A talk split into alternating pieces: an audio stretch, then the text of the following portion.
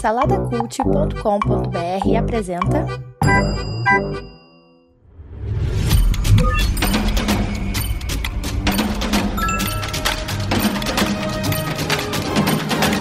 Bicicletas Voadoras. Apresentado por Bruno Guedon.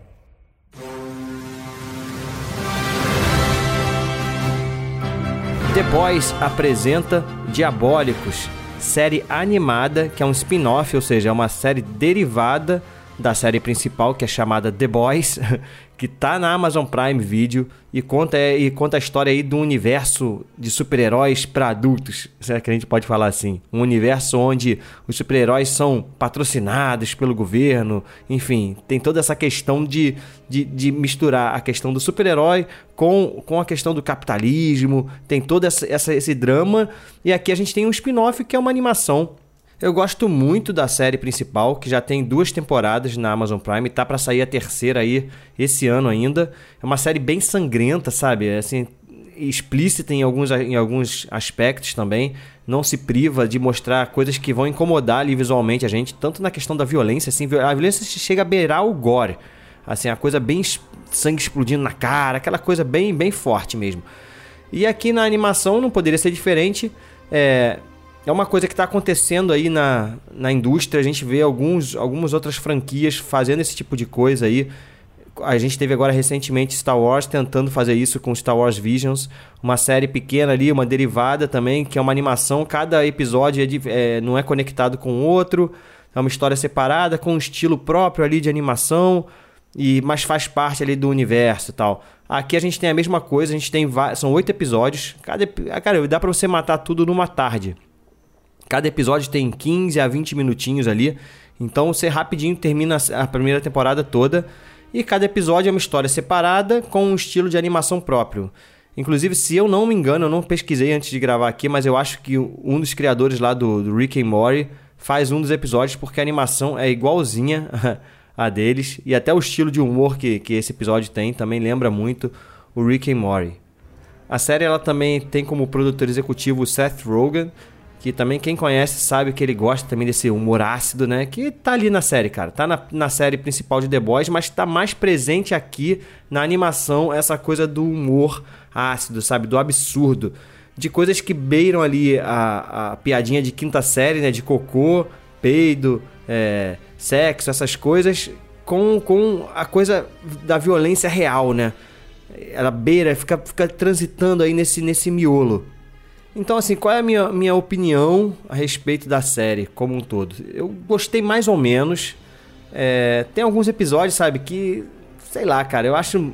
É, que é, é isso que eu tô falando. É o tipo de humor que eu não sou muito fã. Quem já ouviu alguns outros, outros episódios meus aí, quando eu falei sobre Pacificador lá no início, eu critiquei um pouco isso, que é um tipo de humor que eu não gosto muito, essa coisa de, de peido, de cocô, sabe? E aqui tem, é muito, cara, tem muito isso tanto no episódio que é dirigido aí, que eu tô falando que eu acho que tem o pessoal do Rick and Morty envolvido, que eles têm vários, são, são, é até um episódio interessante porque eles mostram heróis que não deram certo, né? Que receberam poderes que não servem para nada.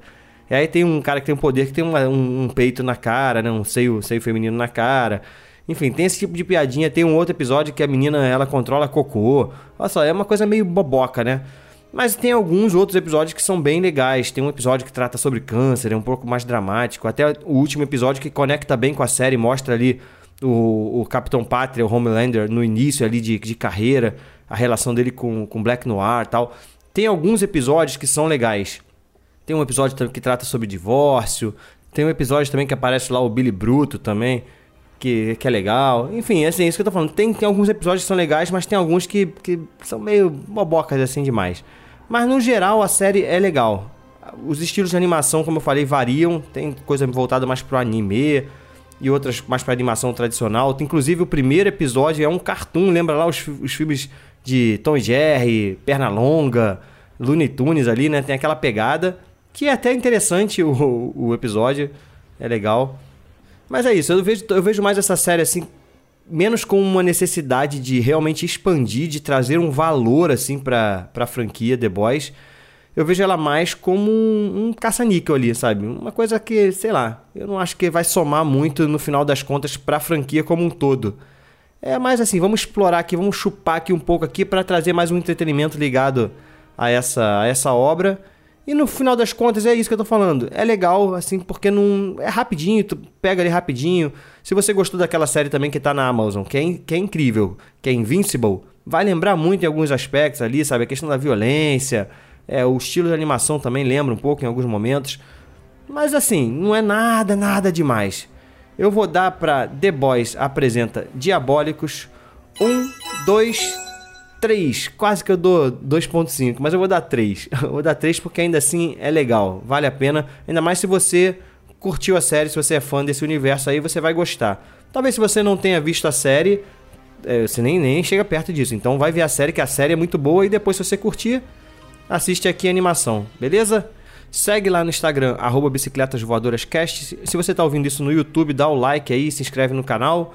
No Apple Podcast e no Spotify, avalia com 5 estrelinhas e visita lá o saladacult.com.br. A gente está hospedado por lá com vários outros podcasts, beleza? Até a próxima. Fui!